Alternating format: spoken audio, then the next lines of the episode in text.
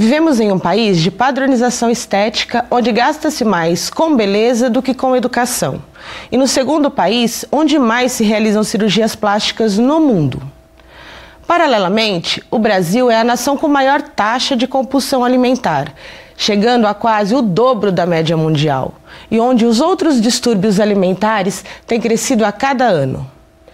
Esses e outros problemas, como a depressão, a insatisfação com a própria imagem e o preconceito, apontam a face cruel de uma sociedade predisposta a padronizar corpos e que ainda julga o outro pela aparência.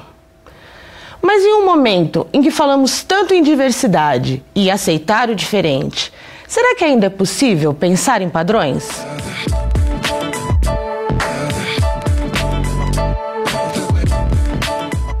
Olá, eu sou Patrícia Alves, pedagoga, mulher negra, ativista, e começa agora o Educando para a Diversidade. Um programa que conta com o apoio do convênio Unesp e Santander, em prol da institucionalização de uma política de respeito à diversidade e à cultura de paz.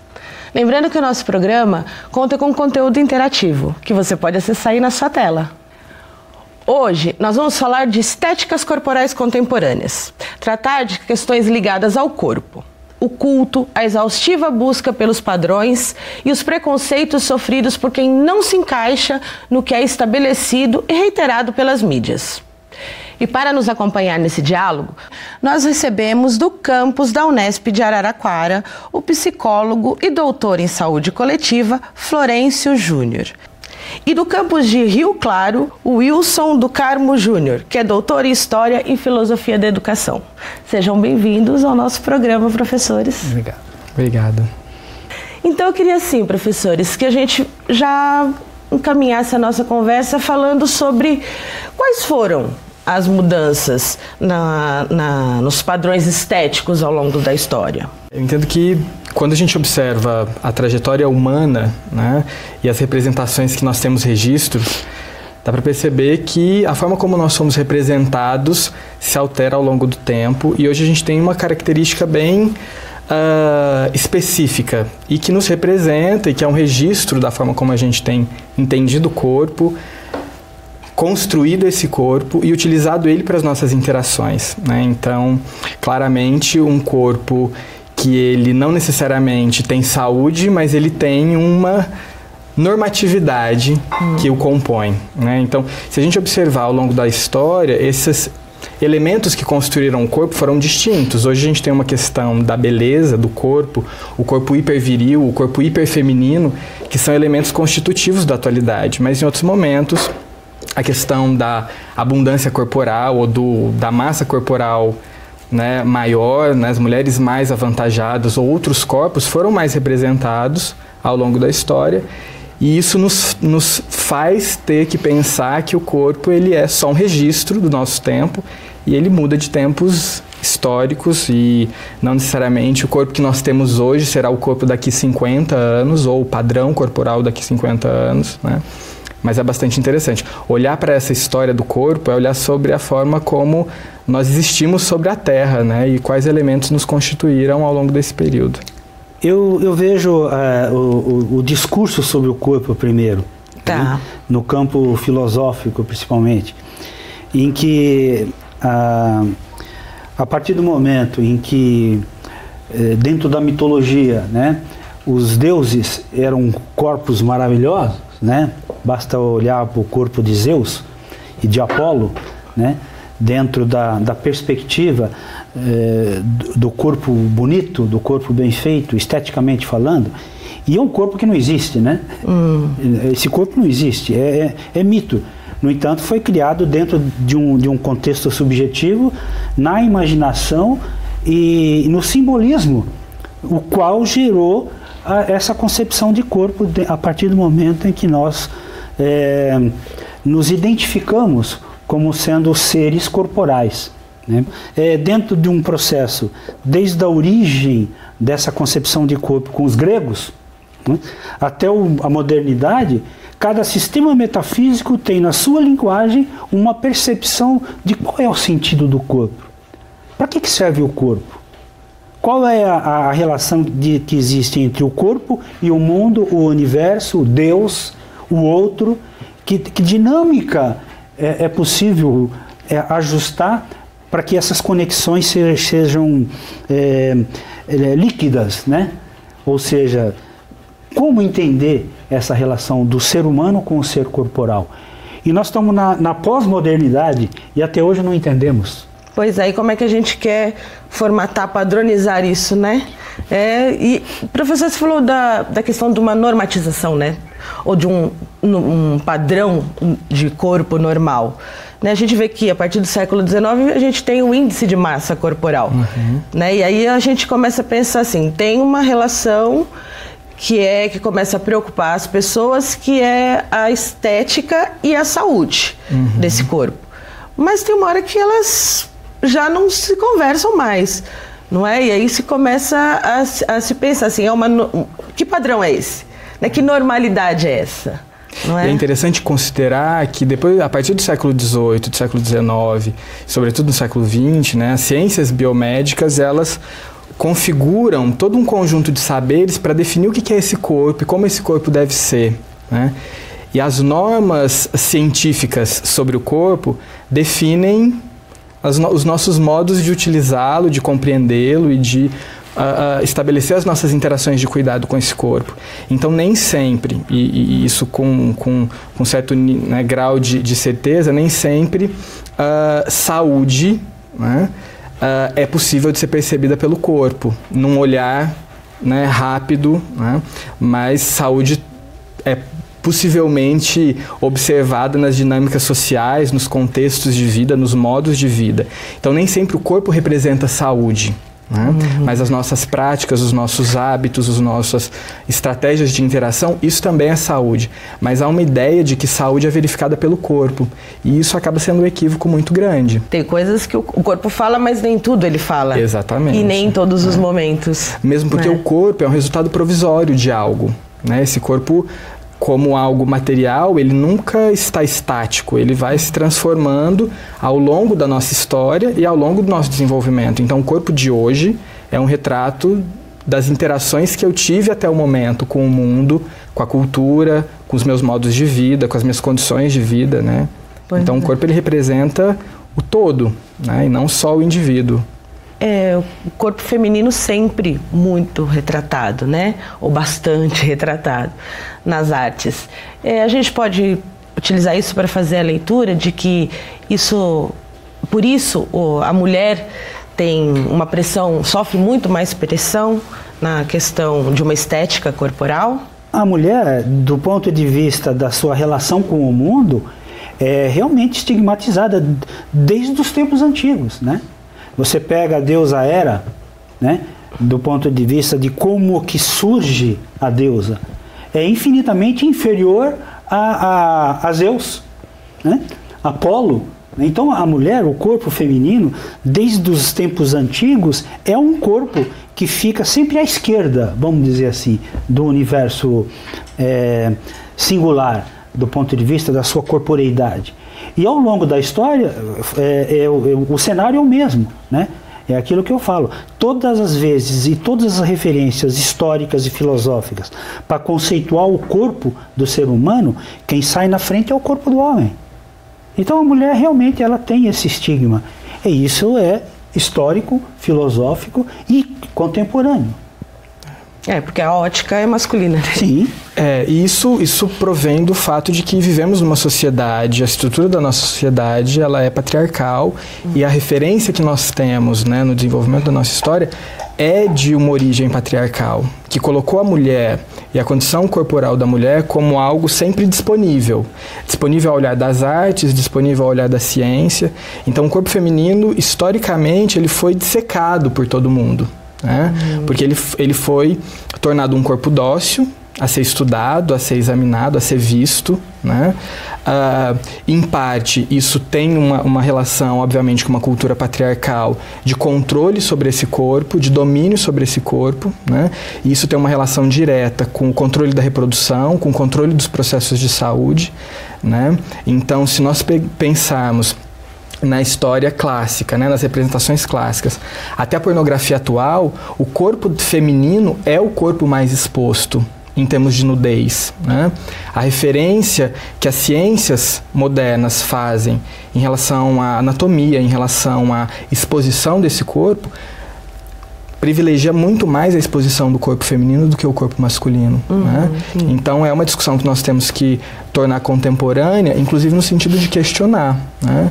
Que uh, quem deveria falar do corpo da mulher é sempre a mulher. Sim, né? É. Isso que a gente entende que no feminismo uh, o, o, o, discurso do corpo né, é sempre tão importante, né? Meu uhum. corpo, minhas regras, sou eu quem mando, eu quem faço, eu quem digo como ele deve estar e como ele deve aparecer, né? Inclusive e, na questão do parto. Inclusive né? na questão do parto, né? De e... como ele deve ser, de como deve acontecer ou não, né? A maternidade uhum. se deve acontecer ou não a partir da, da pílula anticoncepcional, o, o conceito de corpo feminino mudou a partir da força da mulher. E veja, é, ela deixou de ser um, um corpo reprodutivo para ser um corpo cultural. Mas você veja, demorou 2.500 anos para isso acontecer, para ela se libertar desse estigma que é meramente é, é, reprodutora. Essa raiz cultural do, do corpo feminino, da mulher em si, fora do campo biológico está muito difícil de ser de ser deslocado. Sim, né? É, há uma resistência por, justamente por conta do controle, né? Da necessidade de controlar esse corpo, né?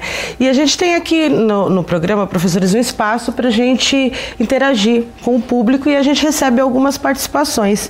E no tocante a essa questão de corpo, construção de identidade e como eu quero que olhem para o meu corpo, a gente tem aqui o comentário da Caroline. Ela disse o seguinte: Eu tenho descendência oriental e normalmente as pessoas me julgam ser inteligente e culta por isso. O que pode parecer bom para algumas pessoas, mas às vezes incomoda. É como se eu não pudesse agir ou ser de modo diferente desse padrão, sabe? Muitas pessoas que eu não conheço falam comigo em japonês e ficam indignadas quando descobrem que eu não sei falar japonês, ou fazer comida japonesa, ou lutar artes marciais. Eu acho que o caminho é buscar quebrar esses estereótipos que muitas vezes são preconceituosos. Né? É o tal do engessamento do corpo, o encarceramento do corpo, né? De pensar uma é, e é interessante isso, porque é, é, esse relato demonstra claramente o quanto o corpo funciona como uma espécie de endereço né, que nos localiza, ainda que de uma maneira equivocada, né, nessas relações.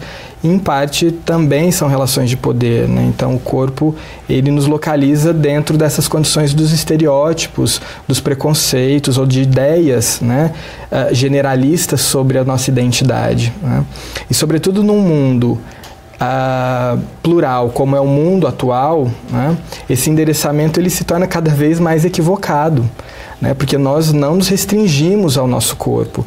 As nossas identidades elas são muito mais do que essa materialidade do corpo. Né, mas o corpo ainda é um dado da realidade. Né? E é no corpo também que se operam esses poderes todos. Né? Os poderes uh, uh, de dizer que uma pessoa é algo e não uma outra coisa, né? de dizer que essa pessoa deve pertencer a um grupo e não outro. E isso, infelizmente, ainda é um dado de, da, da, das nossas interações. E a gente sabe que isso é difícil. É difícil para ela, é difícil para a população negra, é difícil por uma série de coisas, porque a gente tem que lidar com a questão do padrão e esse padrão exclui.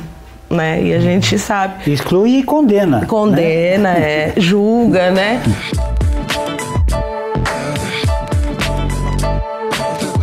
Em nosso perfil, em uma de nossas redes sociais, nós lançamos a seguinte pergunta: Você se sente satisfeito com o seu corpo? E a resposta foi: 35% das pessoas disseram que sim, estão satisfeitas, e 65% disseram que não estão satisfeitas. Professores, nós podemos dizer que nessa nossa pesquisa, ela reflete é, essa nossa realidade de uma manipulação exagerada dos corpos, né, esse culto ao corpo exacerbado e que a gente vê aí é, o crescimento de uma indústria estética que gera até algumas violências, não é? Contra, as, contra os corpos que idealizam um, um, um padrão. Sim. Né? e antes do, de um debate um pouco mais agudo aqui, é, um esclarecimento sobre é, o conceito de estética. Hum. Estética não é, digamos assim, conceitualmente e filosoficamente, a, a questão da plástica, a questão do formato. A, a estética é o sentimento que você tem pelo belo. E o belo, ele é relativo. Fica muito claro a dificuldade que as pessoas têm de observar o que o seu corpo traduz para que ela se sinta bem. Uhum. E aí a indústria cultural da ginástica, dos medicamentos, a indústria cultural é, da a indústria farmacêutica, a indústria da moda, a indústria dos cosméticos garantem o controle sobre o que você sente, de ser feio ou bonito, de estar bem ou mal consigo mesmo. Hoje, a, as práticas culturais definem que nós precisamos corporificar esse belo. Nós precisamos ter esse belo. Plastificar. Exato, né? Assim, torná-lo algo uh, adicionado à nossa experiência humana, à nossa condição corporal, à nossa condição territorial. Né? E isso nem sempre é possível, porque uh, o padrão de beleza ou a ideia de ela é arbitrária, ela é, ela é transitória, ela muda. Né? o corpo como né, a gente tem pensado, ele também é transitório, então é impossível aprisionar esse uhum. padrão ou fazer com que esse padrão permaneça, dado o fato de que nós somos uh, condições ou fenômenos transitórios. A nossa experiência era transitória, seja ela física, né, enquanto algo biológico e material, quanto algo não material, subjetivo, psicológico. Né? Então, essa ideia uh, atual de materializar um determinado padrão de beleza só sacrifica os seres que tentam ou almejam esse ideal, né? Mas obviamente isso é sustentado por um interesse econômico, né? Porque a indústria da beleza, a indústria farmacêutica, a, a, as, né? E a mídia mídias, tem um papel nisso, né, né? que veiculam toda, todo esse ideal, né, produz né, uma relação de controle dos corpos e, obviamente, isso repercute em inúmeros ganhos econômicos para quem define esses padrões e determina essas políticas é, é de intervenção. Essa, essa, clausura, vamos dizer assim, né, de você não ter mecanismos próprios e individuais para não de enfrentamento, mas de autoconhecimento, uhum. de você trazer para si a sua identidade e fortalecer é, que o, o, teu, o teu corpo é você mesmo. Né? E, e como a gente não tem elementos para garantir essa, essa defesa, é, nós ficamos prisioneiros dos meios de comunicação de massa. Né? A mídia tem um papel então que a gente pode entender que é importante nisso, né? É. Não só você não só consome aquele produto para, como você consome aquela marca daquele produto para. E é né? reforçado isso constantemente. Constantemente, né? constantemente. né? A gente quando fala em quebrar rótulos, a gente pensa numa insatisfação constante. E aí, professor Florencio, eu, a gente pensa que as pessoas têm trazem uma que, questões emocionais importantíssimas nisso, uhum. junto disso, né? Que muitas vezes se tenta chegar nesse corpo ideal, né? Que, como a gente falou no outro bloco, idealizado por quem, por quê, qual, que, qual é esse corpo, né? Uhum. Quais esses aspectos negativos do emocional, dessa insatisfação? E, e, é interessante é, essa fala de, do objetivo de quebrar rótulos, né? Porque o indivíduo que tenta uh, enfrentar essa empreitada de quebrar rótulos, ele vai ter que lidar, no primeiro momento, com uma disputa de poder. Né? Então, no primeiro momento, quebrar rótulos envolve produzir sofrimentos, né? produzir algum tipo de segregação, porque esse endereçamento ele muda. Né? Então, se o nosso corpo nos endereça e a gente se recusa a aceitar esse endereço que a sociedade nos atribui e a gente quer buscar definir uma outra posição, afirmar uma identidade a partir daquilo que se, se é fisicamente ou que se possui fisicamente, né? vai haver um embate, vai haver um, um embate com a norma. Né? Então, quando aquela primeira pesquisa traz a ideia de que 30% das pessoas estão satisfeitas e 60 e poucas insatisfeitas, uh, existe hoje uma ideia de que é possível ficar insatisfeito com o corpo e ir em busca de algo. Né? Uhum. Então, fico imaginando se nós fôssemos ouvir as, essas 30% de pessoas que estão satisfeitas, né? como que é a relação delas com afirmar isso? Né? É, num, num, mundo onde a ideia geral é que sempre tem algo a melhorar, né? Uhum. que é possível organizar esse corpo tecnologicamente para ele ser estar ou ser adequado às nossas expectativas, aquilo que nós buscamos ser. Então, ao mesmo tempo que quebrar o rótulo é uma tarefa difícil, ela é necessária, né? porque ela amplifica e variabiliza as nossas identidades, né? e por isso temos falado tanto nas questões afirmativas, né? ou seja, dar visibilidade e protagonismo àquelas pessoas que desejam né? afirmar essa condição, seja ela corporal, seja ela ideológica. Né? Mas uh, apoiar essas pessoas, apoiar esses indivíduos é essencial, inclusive, para tornar a nossa cultura mais variabilizada, mais diversa, né? E, mas essa não é uma tarefa fácil. Para o indivíduo não é uma tarefa fácil. Se ele não tiver respaldo da cultura, né, é, uma, é uma guerra que vai ser né, lutada sozinha. Sim, é. é porque essa radicalização gera violências tremendas, né? É, do olhar dessa manipulação do corpo, né? Você tem distúrbios alimentares Sim. e que é, tem um olhar, tem esse fundo emocional, e aí você tem as questões físicas e uma violência que né, culmina em morte, né? Em é. fim de vida, né?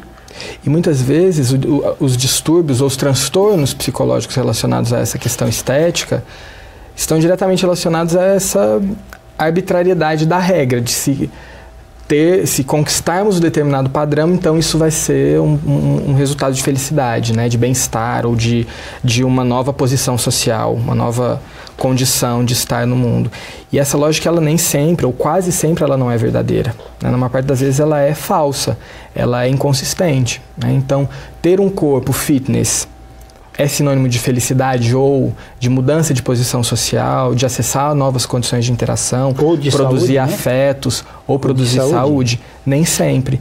Então, muitas vezes os transtornos psicológicos relacionados a isso são resultado né, dessa uh, regra inconsistente de que se manipularmos o nosso corpo, então teremos né, melhoras nas nossas condições de vida ou nas nossas condições de bem-estar, o que nem sempre é real. Né? Nem sempre isso opera dessa maneira. E isso de fato adoece, porque o investimento para produzir esse corpo adequado é muito alto né? e os resultados, ainda que sejam interessantes, são extremamente provisórios. Sim. Né? E não, não, não são consistentes o suficiente para produzir melhores condições de vida. Sim. Né? E o, eu tenho aqui duas participações também que dão as suas opiniões sobre isso. Uma é do Marcos. Ele diz assim: conscientemente ou não, a grande maioria da nossa sociedade tem como parâmetro os padrões de beleza estabelecidos pela mídia. Logo, quando não nos enquadramos nesses respectivos perfis, costumamos nos sentir deslocados por pensarmos que as pessoas estão sempre nos julgando. Isso quando não somos nós os julgadores. Para alcançar a saúde física e a satisfação mínima pessoal, eu busco o equilíbrio emocional, assim como tento combater a procrastinação para a prática saudável de atividades físicas. O Felipe também deixou sua opinião dizendo assim: Hoje, a aparência acaba influenciando muito a relação das pessoas. O que se tem é um padrão de beleza e o perigo está nos métodos a atingir esse determinado padrão imposto pela sociedade. Ser vaidoso e se cuidar também é uma questão de saúde, além de autoestima. São duas questões assim que são, né, é, apontam também as mesmas preocupações que a gente colocou agora. Uhum. Não é Sim. mesmo? É por isso que nos últimos 10, 15 anos, as academias de ginásticas, a, o discurso das práticas corporais e a, a versatilidade dessas práticas, ela alcançou uma dimensão gigantesca. Né? E o grande problema das pessoas que tentam enfrentar esse, esse descaso né, da mídia é, em função de estabelecer é, o poder sobre os corpos, né, é difícil de ser rompido. Sim. Então, o grande passo, é, no meu entendimento, é exatamente a, a reflexão das pessoas sobre isso. É um investimento que ele não é financeiro, ele não é metodológico. É a busca da, da compreensão de si próprio. Agora, para isso, esse esforço ele é menos traumático do que você sair à busca de uma cirurgia, você sair à busca de uma dieta, você sair à busca de alguém que te respeite e de alguém que te aceite. É você próprio que vai ter que resolver esses conflitos. Mas com uma ajuda, né? Uma orientação exatamente, exatamente, que de fato seja exatamente. Para além dessas que a gente, né? porque se também a auto-orientação, né, com a mídia é uma buscar uma ajuda que te, de fato traga saúde, que traga né, uma, um olhar integral sobre o Com seu certeza. corpo, sobre a sua saúde, sobre o seu sentir-se bem, né?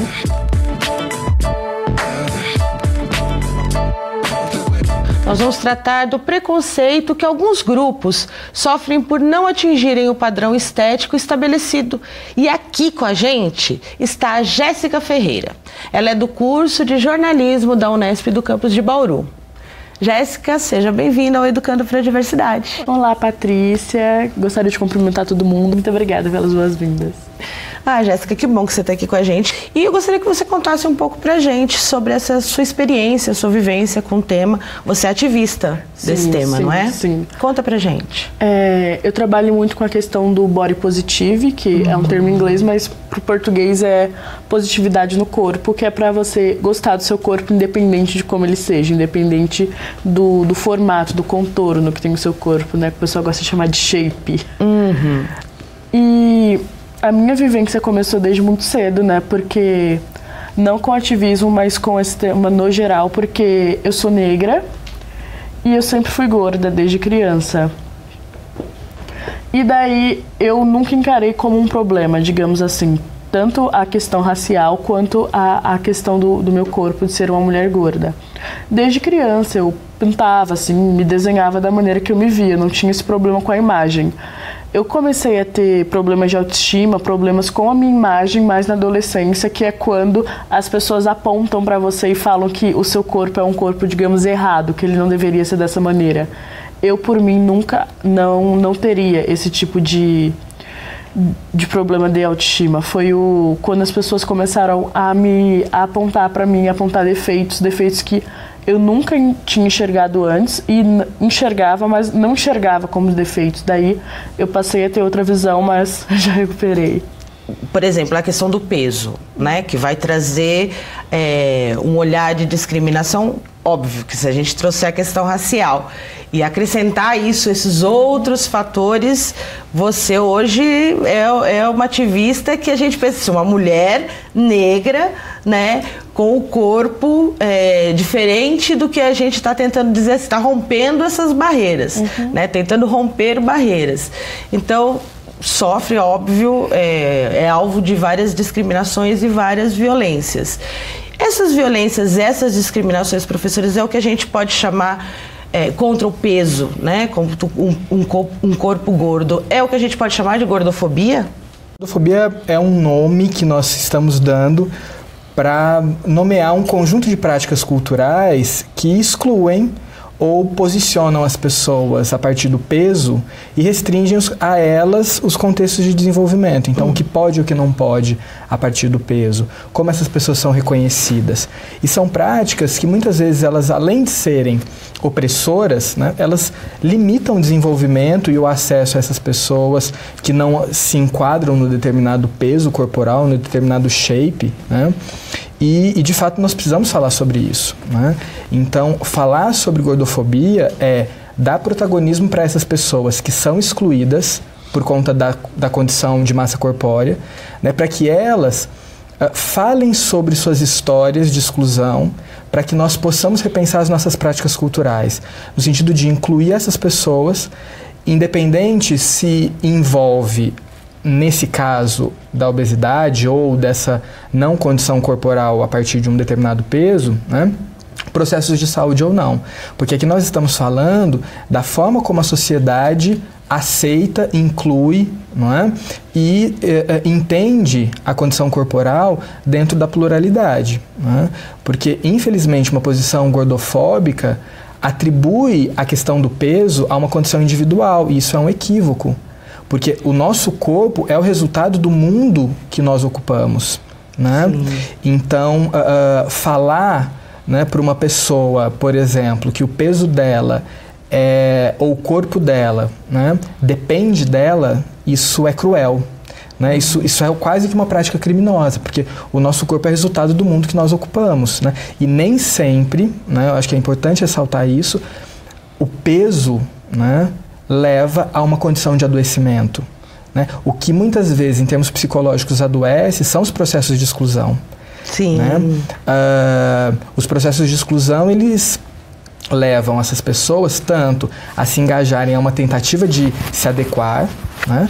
quanto a aceitarem a exclusão e viverem excluídas. Isso é muito negativo. Né? Então, se a sociedade continuar tentando colocar essas pessoas num suposto lugar, né, continuamos sendo extremamente uh, uh, desumanos e criminosos nesse sentido. Né? É. Por isso que, que, que eu entendo que esse movimento que a, que a Jéssica traz para que a gente possa pensar é um movimento de visibilidade, de visibilidade de quem vive essa condição. Sim. Né? Inclusive para que quem olha para a obesidade dentro de uma condição puramente científica possa entender que existe uma experiência que ela é visceral, ela é concreta e é uma experiência de exclusão e ela tem que ser pensada. Sim. Né? É, e Jéssica, se você percebe no seu ativismo uma naturalização dos preconceitos. Você às vezes é até mal visto quando você retruca um, uma expressão gordofóbica que as pessoas viram, nossa, mas só estava preocupado com a sua saúde. Assim, hum. a, o maior respaldo, o maior apoio que eles pegam é a questão da saúde para praticar atos gordofóbicos. Assim. E professores, a obesidade é uma doença? Do ponto de vista é, conceitual, vamos dizer assim, né? Não que seja uma doença, porque existe é, configurações de obesidade. Né? Tem na, na, questão da saúde tem a obesidade mórbida, por exemplo, que é um, um fator de inibição da própria natureza física da pessoa e, limita, e com limitações graves. Né? Agora, do ponto de vista do conceito de obesidade fora da questão da saúde, né, é aquilo que eu falei anteriormente. É uma, é uma, é uma, é um exercício muito pessoal. É a pessoa que vai, que vai se identificar se ela é obesa ou não. E aquilo que o Florencio falou é muito importante, né? Do ponto de vista de você encontrar o, o reflexo da, da, da, da, da obesidade meramente como um, um, referencial de saúde. Né? Agora, é, é interessante a, a coragem da Jéssica do ponto de vista de ser ativista nesse sentido e se despreocupar com isso. Então, dentro de padrões de saúde, certamente, é, até onde a, a biologia nos, nos conduz, Existem sim limitações importantes do ponto de vista da resposta orgânica para a tua vida pessoal, para tua, as tuas experiências do ponto de vista do, do autocontrole da alimentação, do, da necessidade de você gostar de si mesmo. Né? Sim. Mas não é determinante. Não, né? né? Não. É. E, e, entendo que é, que é importante nós pensarmos a, a questão da obesidade nessa, nesse paralelo com saúde ou doença, né? Nem como saúde, nem como doença, mas como uma condição. E como qualquer condição pode produzir vulnerabilidades. Mas essas vulnerabilidades não é por conta necessariamente da massa corporal, né? mas da forma como a sociedade interpreta essa condição não é? e da forma como os modos de vida levam à condição ou a te tiram dela. Né? Então, a questão da obesidade ela pode estar associada a algumas, a algumas vulnerabilidades, mas ela também não é uma sentença de estar doente. Eu entendo que isso, uh, uh, essa ideia né, de tratar uma pessoa que tem um sobrepeso ou que tá, está numa condição de obesidade como alguém doente, é, isso é produto de um discurso científico que nos estimula a né, justificar preconceitos né, uh, no, com, o sentido de cuidar. Né? E cuidar não é isso. Cuidar é você dar visibilidade para essas pessoas, ouvir essas histórias. Isso é cuidar. O que o professor estava falando, questão de vulnerabilidade. Então, a, a, estética do seu corpo te joga em diversas áreas de, vulner, de vulnerabilidade. Tanto de convívio social, muitas vezes também de relacionamento amoroso, de relacionamento afetivo, é, profissional, a dificuldade de arrumar emprego, e aí a gente acaba caindo em outro campo também, que é a fetichização, que também é, é muito problemático para qualquer, que qualquer cultura de minoritária tem a questão da, inclu, da exclusão, mas também tem a questão do, do fetiche que cria-se em cima dessa cultura, da sexualização. E aí é o que acontece assim. Eu uso muito o Instagram, meu perfil no Instagram para conversar sobre, para divulgar. E aí eu também recebo diversos mensagens privadas, até às vezes de pessoas de fora do Brasil, com a questão feticha, de fetichizando, assim, de sensualidade mesmo. Uhum. E aí também trata-se como inferioridade, tipo, você deveria agradecer por eu te achar bonita. Uhum. E isso acaba jogando também, não é uma culpa, mas acaba fazendo as pessoas, às vezes, até permanecerem ou entrarem em relacionamentos abusivos por ela achar assim, abraçar essa crença de que eu deveria agradecer por alguém gostar de mim ou por ver sensualidade em mim, porque eu não sou digna, não sou merecedora e muitas vezes você é tratada dessa maneira dentro de relações. E agora trazendo nosso nossa conversa aqui um pouco para dentro da universidade, professor Wilson, assim como a Unesp no curso de educação física é, tem trabalhado na formação dos seus alunos esse olhar para o corpo nessa perspectiva disruptiva que a gente está conversando aqui? Bom, a educação física, seguindo a regra né, do contexto é, do Brasil enquanto área de conhecimento, por exemplo, é, eu, como profissional, sou graduado em educação física, embora tenha também a filosofia, eu vejo que ainda estamos engateando. Né? É uma dificuldade muito grande de estabelecer uma relação conceitual do discurso sobre o corpo em diversas vertentes daquilo que a educação física se propõe a, a trabalhar, no contexto pedagógico da educação, no contexto do esporte eh, comunitária, no contexto do esporte de rendimento, na questão das diversas categorias e, e, e, modas e modelos de ginástica e tudo que tem por aí, que a gente entende ser a educação física, ainda é muito rudimentar. Você pega um aluno ingressante no curso de educação física nos dias de hoje, ele ainda vê a escola de educação física, a faculdade de educação física, como um grande clube. Uhum. Né? E quando você atua do ponto de vista de trabalhar conceitos, isso tem uma dificuldade muito grande. A dificuldade maior de associar a teoria com a prática. Porque uma aula de natação dentro da piscina é considerada aula prática. Uma aula de natação no, na, na, sala de aula é uma aula teórica. Como se essa dicotomia fosse uma coisa absolutamente acentuada, e não é. Ou seja, esse discurso sobre a prática, sobre a atividade física, ele é muito rudimentar ainda.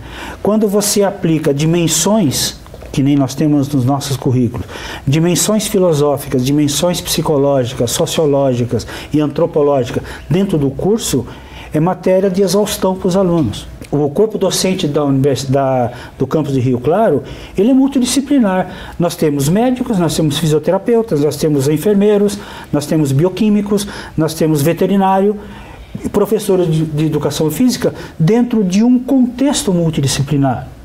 O programa de pós-graduação da Unesp de Rio Claro, no seu formato, ele tem é, uma dimensão é, extensa e aberta para todas as áreas.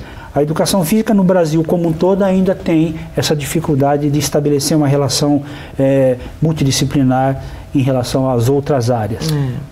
Não é à toa que a gente chama de corpo docente, é? né? Que é, um, que é aquela ideia de total, né? De um pensamento integral, de um, de um pensamento total sobre um curso, né? Sobre, e a importância de formação sobre de corpos e mentes que pensarão sobre outros corpos e outras mentes. E Jéssica, você como aluna da Unesp, o que você espera né, é, que para fora do espaço da universidade isso reflita também esse seu, seu trabalho porque você fala com pessoas, você disse nas redes sociais, né? Em outros espaços. É. Uh, olha, a gordofobia é uma questão muito complicada porque ela é institucionalizada no, no meio social, que eu falei, não é crime, então não tem, é muito difícil de se repreender.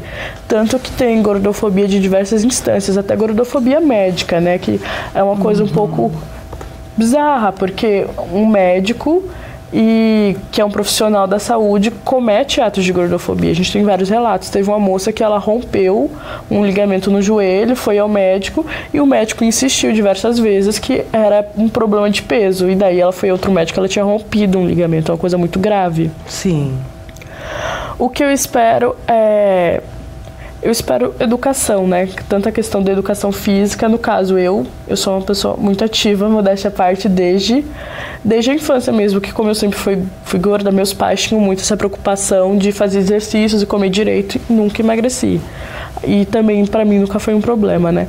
Mas eu espero mais educação nessa questão de tipo das pessoas pararem de associar um, um corpo gordo a um corpo doente, sedentário, um corpo preguiçoso e, e também não só em relação ao corpo gordo, mas também uma questão de aceitação do corpo, de da aparência ser importante, mas não ser fu fundamental, como a gente vê hoje em dia, da pessoa chegar a perder o emprego ou não conseguir é, construir uma relação afetiva ou uma, uma relação de amizade com outras pessoas por conta da aparência dela, independente de qual seja.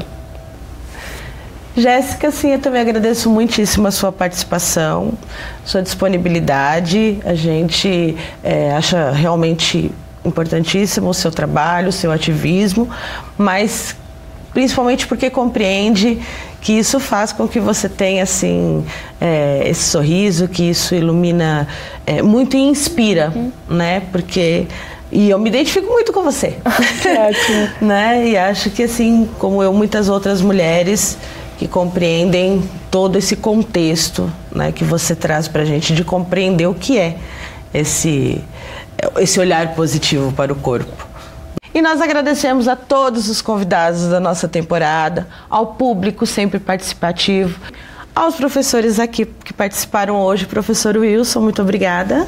Eu que agradeço e me mantenho à disposição para outros eventos e outras é, atividades que vocês possam desenvolver. Professor Florencio, muito obrigada. Eu que agradeço, Patrícia. Foi ótimo estar aqui falando com vocês sobre isso. É sempre um prazer participar. Obrigada. E no nosso canal no YouTube você confere, confere todas as edições já exibidas. Se inscreva lá e também confira todo o conteúdo da nossa programação. Eu te espero na próxima temporada do Educando para a Diversidade. Até lá!